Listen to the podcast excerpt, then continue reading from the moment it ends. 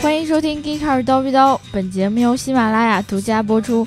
大家好，我是刘能叔叔。大家好，我是大姚。今天，呃，是一个非常非常重要的日子。没错，今天是十二月十号，农历不知道几号。然后，今天主要是小白老师的生日，对不对？对我们著名的呃媒体老师兼相相相声表演艺术家，呃，村头总书记。对对对对，总书记。杰斯小白老师的。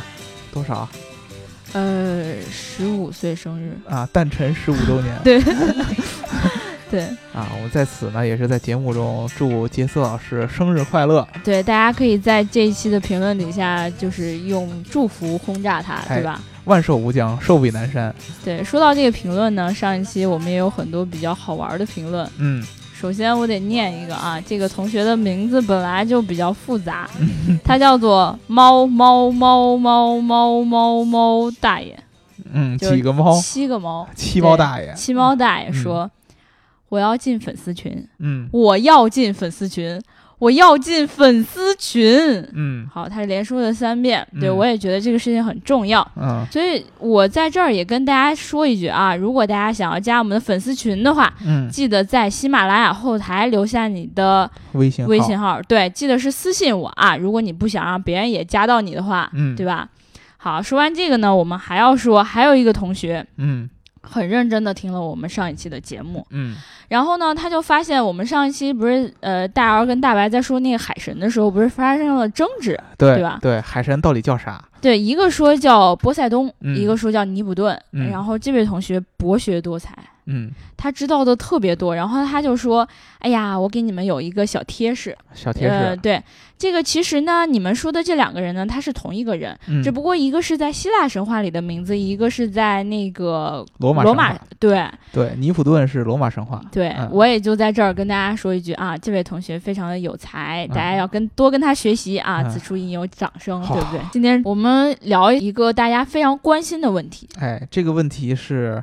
啊，有我们粉丝群最早的一批粉丝，这核心粉丝，对，呃，人称马斯洛，人称四人面兽心马斯洛，兽心马斯洛，四哥提出了一个非常高端的问题，呃，他提他问了一个，就是你们能不能聊一期 OTA 的话题？就是简直要疯了，中文还没学好，英文就给我出来了。对对对，当时呢，我听到 OTA 这三个字儿，我真的是。脑袋里边一片空白，这是什么鬼啊？呀，还好我机灵，然后反应的够快，啊，立即百度了，对，是吧？啊，对，当时其实是因为，呃，特斯拉应该是最先进行了这种 OTA 的远程升级，嗯，空中升级，对，它的七点零固固件我们也曾经讲过，已经搭载了就是驾驶员辅助系统，对不对？但是呢，它这种升级方式就被那个我们的马斯洛同学注意到了，敏锐的捕捉到了，对。然后我们这一期就想给大家科普一下未来你可能会用到的 OTA 空中升级系统。对，嗯，首先呢，咱说这个 OTA 到底是个什么玩意儿，对吧？呃，可能单。拿出这三个字母来说，大家肯定会觉得陌生。然后它的 OTA 呢，全称应该叫 Over the Air，对对吧？这个叫做空中下载或者说是空中升级这个系统。它其实刚才刘能叔叔说未来你可能用到，其实呢你早就已经用到了。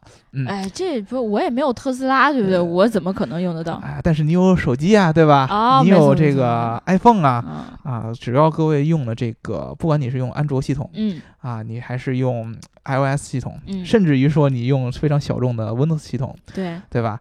你平常都会在一段时间内会收到这个官方的你这个手机生产商给你推送的这么一个升级包，没错啊，告诉你，哎呀，版本更新啦，对我们起飞了，对吧？我们。固件要升级了。我们上一次发现你的手机有这样那样这样那样的问题，发现你手机经常下载一些羞羞的东西，我们觉得对我们这个安全隐患，我从来没有收到 这样的提示。大家，对我跟大白都收到过啊，经常下载这些东西，我们觉得对我们手机用户群危害很大。对，所以说看在你这个还未满十八岁的情况下，我们决定升级一个固件，把你这条路给给封上啊，类似于这样的东西啊。一般的咱们大家呢，尤其是你是用这个 iOS。嗯，非破解版的，对，或者说你是用安卓这个没有 root 过的系统，嗯你会非常开心的去点去升级它，对感觉厂家还没有把你遗忘掉。没错没错，有一种荣誉感，你知道 吗？对，尤其是用 iPhone 的时候，你感觉哇，把肾卖了那六千多块钱花的好值啊，对吧？啊？对，啊，这个库克大叔还没有忘掉我们这些啊底层用户。嗯，对，啊，你会非常高兴去升级它啊。升级的时候呢，它会一般会提示你啊，该软件包会有这么这么几百兆，对，特别大，对建议你在打开 WiFi 的这个情况下去下载它，嗯，然后你就开始读进度条，然后最后下载完了，然后提示你开始安装。然后你的嗯。手机要重启，对，重启完了以后，你会发现，哎呀，完全不认识自己，焕然一新焕然一新的，根本就不会使了。啊！这个一个过程其实就是一个 OTA 的一个原理。没错，啊，说白了就是这个你的产品就是手机的生产商啊，通过这个云端向这个所有的他用他手机的用户推送系统固件的升级对啊，这种东西就是一个 OTA。其实大家基本上都会用过，但是呢，我们今天说，刚才刘能叔叔说了特斯拉、嗯这个东西，其实是汽车上的一种 OTA 的应用。没错，在我觉得之前是没有见过的，哎啊，这个东西对于汽车来说可就不太一样了。嗯嗯因为我曾经想想着，就是你看我的手机它有三 G 信号，对吧？嗯或者说现在有四 G 信号了，嗯那它自己就可以联网。嗯然后平时呢，我在办公室它有 WiFi，对不对？嗯我就可以连 WiFi，这是它有网。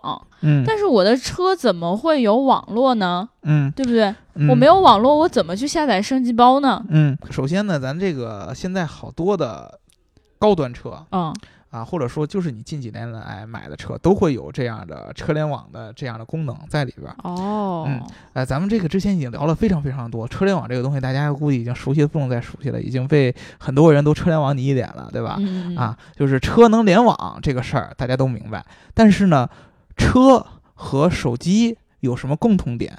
对啊，为什么要用到 OTA 这个东西？这个大家好多人可能是理解不了的对，嗯啊。说一下，就是我们经常会听说这个你的汽车上面的系统。嗯嗯，会有这样那样的漏洞。首先呢，你们就得知道你这辆车到底有多牛逼啊对你们花这个大几十万买的这个车到底有多么多么的复杂。嗯，呃，你们可能觉得汽车上面好多功能，它都是一个机械结构，对不对没？错呀，啊，我一踩油门，车就会往前走；嗯我一踩刹车，车就会停下来。对啊，啊，很简单的这么一件问题。但是其实不然，每一个车的里边的所有的它的控制单元都会包含一个叫做 ECU 的东西。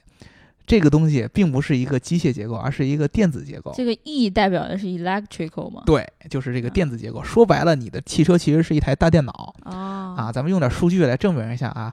呃，正常正常的一台这个波音七八七的这样一个飞机，嗯，嗯，你觉得肯定特别高端，对不对呀，比你的汽车要高端多了，对不对？哦，它这个飞机里边儿真正的软件代码大概有六百五十万条，六百五十万行，六软百五十万行软件代码。啊啊，就是它这个车的系统里边，整个呃，就这个飞机的控制系统里边，六百五十万行软件代码，嗯就是完全不是机械的东西，是软件控制的。嗯然后你的这个战斗机，不是客机啊，嗯，五百七十万。比客机还少对，战斗机五百七十万，比客机其实还还少一些，因为客机上面还有一些乘客的那些哦，控制的东西对吧？啊，换到汽车上，一亿行，你是在逗我吧？没错，我数一数这个零啊，啊，绝对的没问题，一亿确定不是一百万？呃一亿行，啊一亿行，呃，就是这种比较现在大家用的这种高端的豪华车，比如说咱们新出的这个宝马的新七系，上面有无数这句怎么那么像广告啊？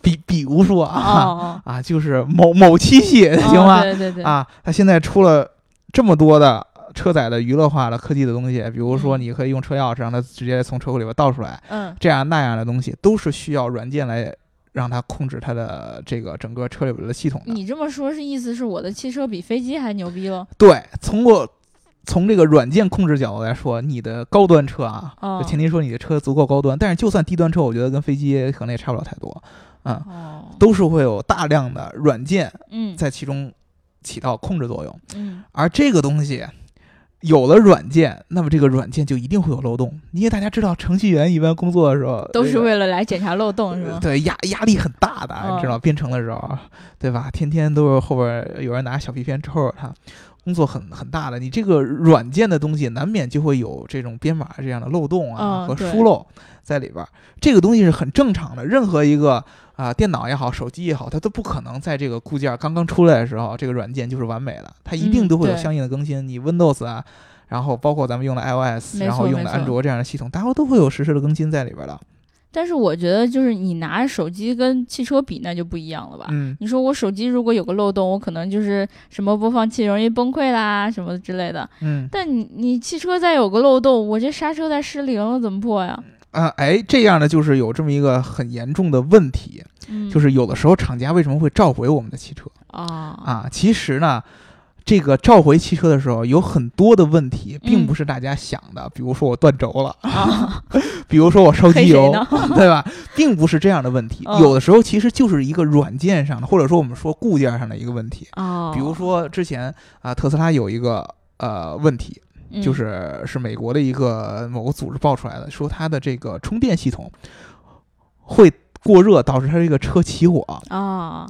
一般的厂商啊，嗯，这个时候就只有一个方式召回，因为会导致汽车起火这样的问题是很大的，嗯。啊，必须是召回这样立即的采取补救措施，要要不然万一会，呃，要不然有可能会产生这种生命的这样的一个危害，非常严重的一个问题。啊。但是特斯拉当时就是另外一种方式。啊，你说我的这个充电系统过热，嗯。啊，其实只是说我固件的问题。啊，我并没有，呃，可能当时程序员在编写的时候有一个疏漏，并没有，并没有考虑到这个固件过热的情况下，你要去怎么补救的。对，它其实只要在固件过热的时候把这个电流下降，哦，就可以了。啊，其实就是一个软件更新的问题。也就是他在编写一个代码，然后避免这种问题出现。对，重新更新一个数据包，哦，然后把它刷进去就可以了。这种情况下，就是 OTA 的作用一个非常好的一个体现。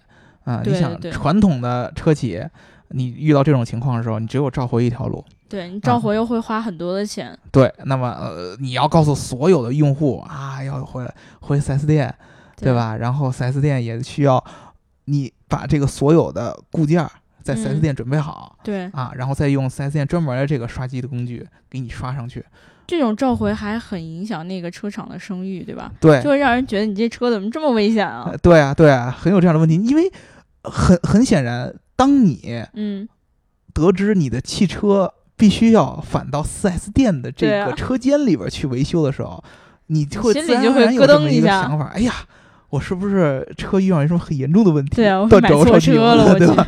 就是有这样的问题。但是其实有的时候，这个问题对于车厂来说，或者说对于车厂这些供应商来说，它是一个很小的一个一个问题。对，就是你看，如果说同样的事情放在一个特斯拉这样的车厂和一个传统的车厂来说，嗯，特斯拉可能只需要我默默的把这个。那个升级包再重新写一下，嗯，然后我放到服务器上，你们重新更新一下，这事儿就没有了，对不对？大家也都不知道到底怎么回事儿，嗯。但是呢，一般的车厂就只能选择一条路，嗯，对吧？这样的话就会让自己的消费者就心里头。会有一些不一样的感觉。特斯拉的人就觉得我更新我是牛逼，对吧？但是像一般的就是消费者可能就觉得我我去我车都召回了，我这车还能开？对对，这个对用户上是有一个很大的一个感受上的一个反差。对对对对，那为什么很多车厂就是没法用这种 OTA 的技术来实现的话？呃，这个大家给说一下，就是比较复杂的一个，就是 OTA 在汽车上的一个使用的一个原理。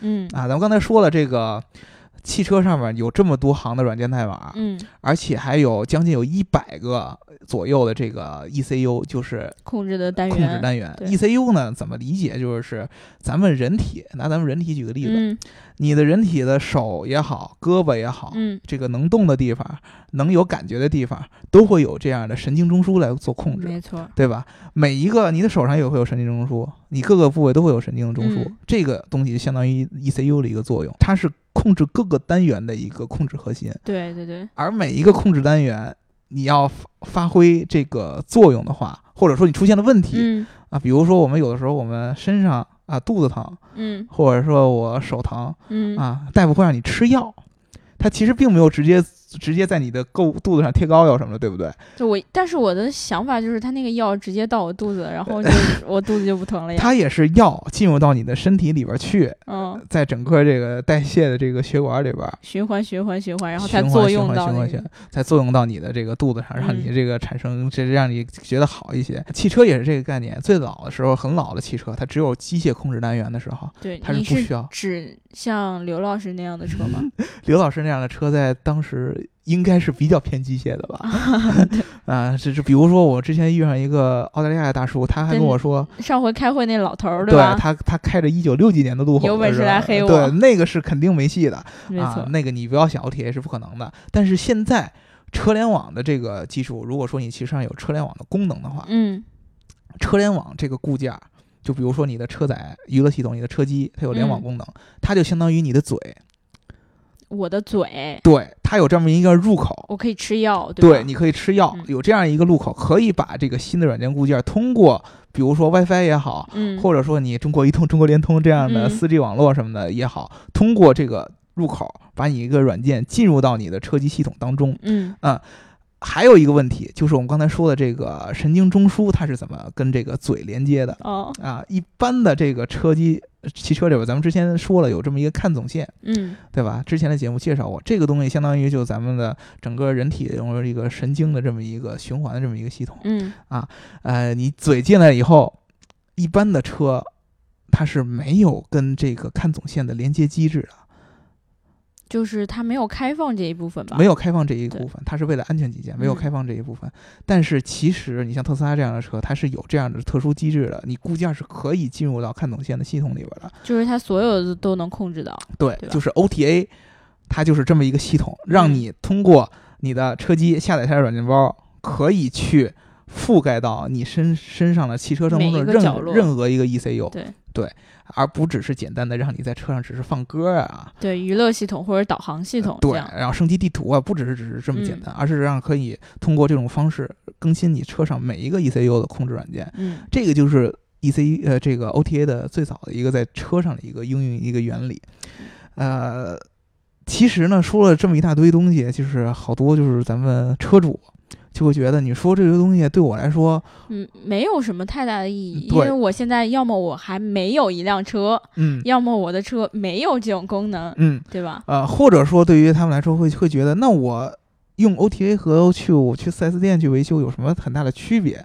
区别应该挺大。嗯，这个点呢，怎么说呢？首先，你不用再去 4S 店了。扪心自问一下，你去 4S 店哪一次不花钱呀？对你，你你想去 4S 店吗？你天天的跑去 4S 店，你觉得有瘾，对不对？对，对吧？有有有有人招待你是吧？你觉得特别高兴，有人给你服务你，喝茶倒水，哎，端茶倒水。对，传统的，一旦是这个车企想要更新固件，嗯啊，分两种情况。一种是特别紧急的，就我不得不更新，再不更新就该出事儿了，出事儿了，有可能出事故了。这种一般就是咱们刚才说的，通过召回的形式。召回对。那么如果说不是一个很打紧的一个更新，比如说呢，就是一个小漏洞，这个漏洞呢，一般人他也发觉发觉不出来，也不会影响到用户的使用。对，要么就是你的导航需要更新了，对吧？对，这种事儿的时候，你要说我发召回信没必要，对，而让人觉得不是多大个事儿，出了大事儿了是吧？很严重，而且花很多钱。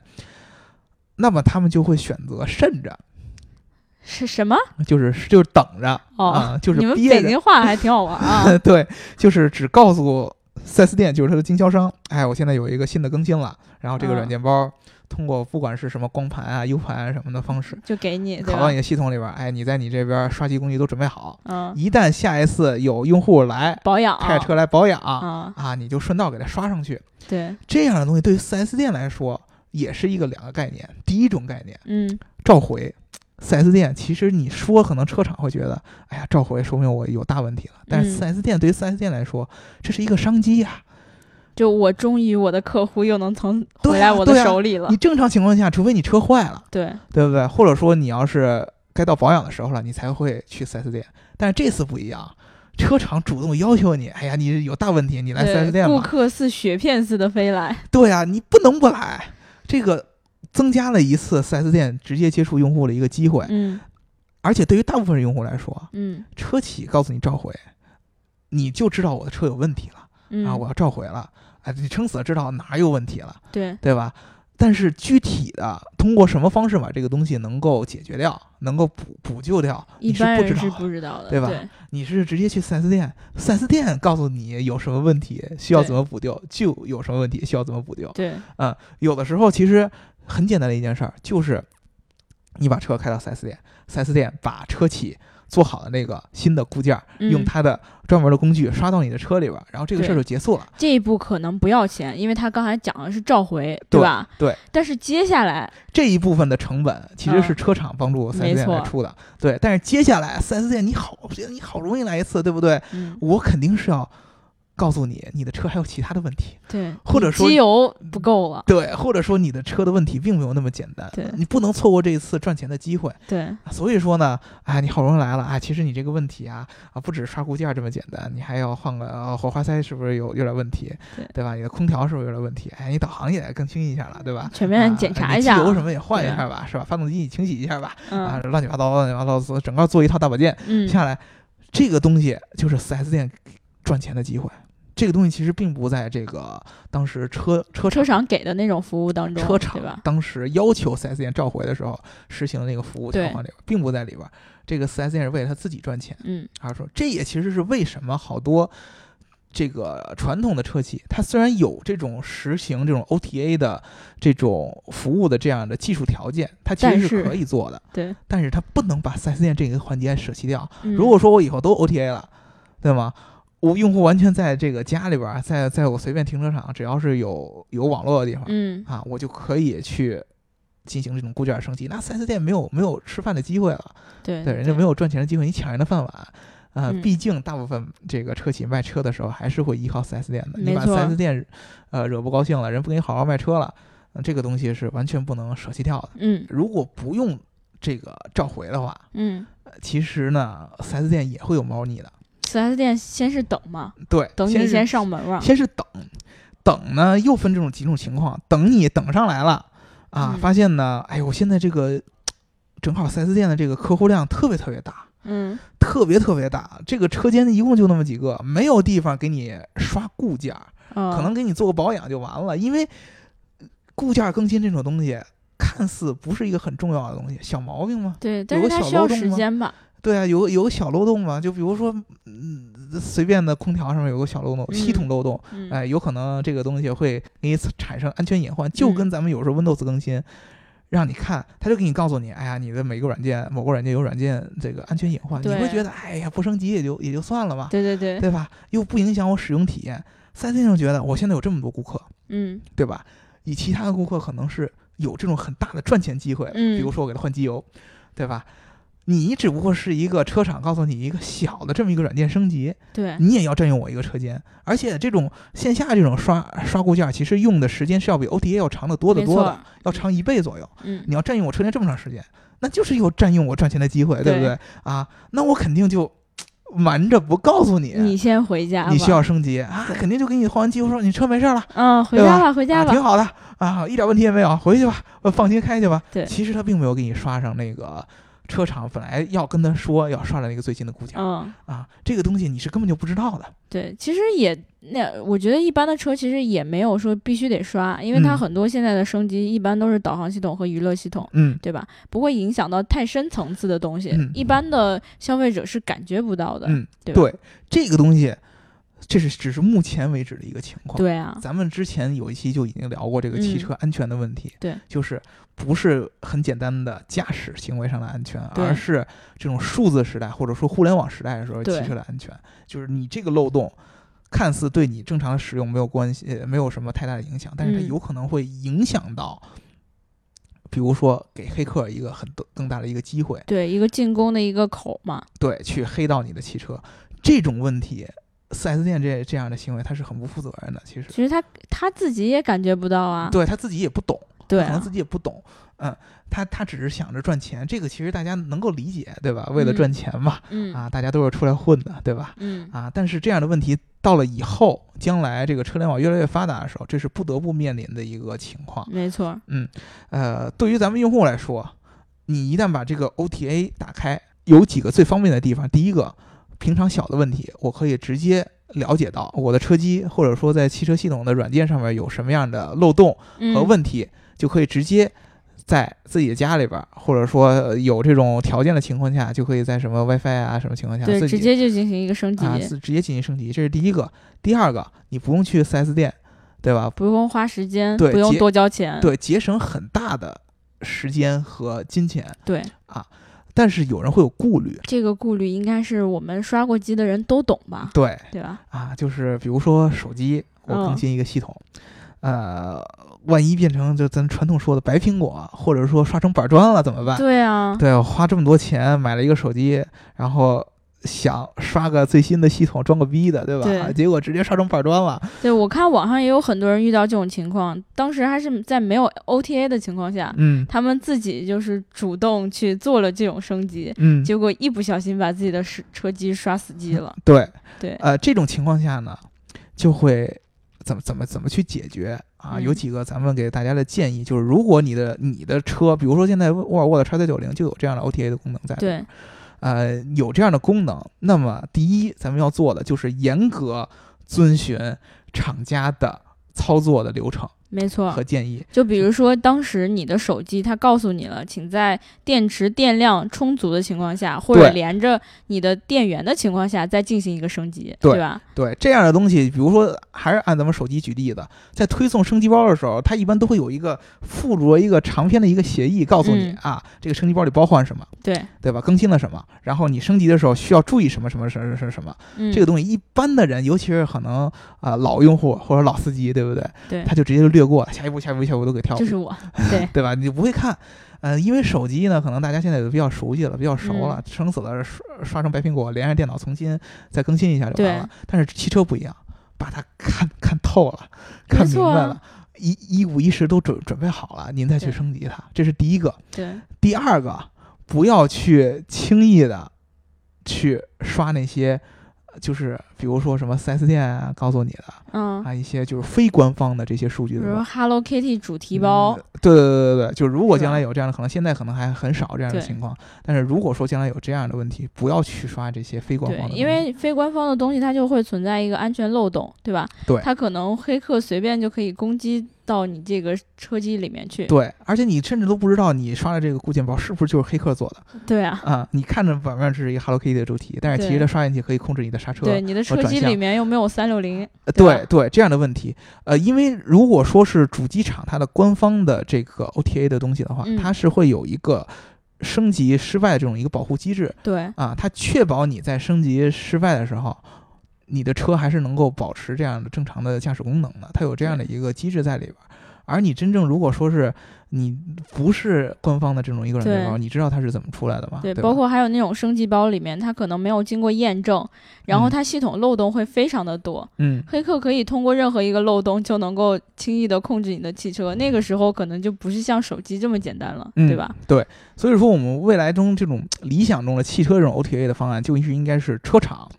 或者说是这种做车机的这种一级供应商，由他们来主导，他们去买这么一个服务器，对，然后这服务器里边包含了各种各样的固件，你是不管是你是什么车型的，你是屌丝车型的还是豪华车型的，都会有针对你这个车的不同各样的这个各种各样的版本的固件，啊，由他们来主导，然后每一次升级都是官方的来升，嗯。嗯，这样的用户既放心啊，又省时又省力。啊，这么一个是一个何乐而不为的一个东西呢？最苦的可能就是 4S 店了，对吧？没错，就没地儿赚钱了。嗯，对，我觉得 OTA 升级这个东西对于我们来说是一个非常方便的东西，对吧？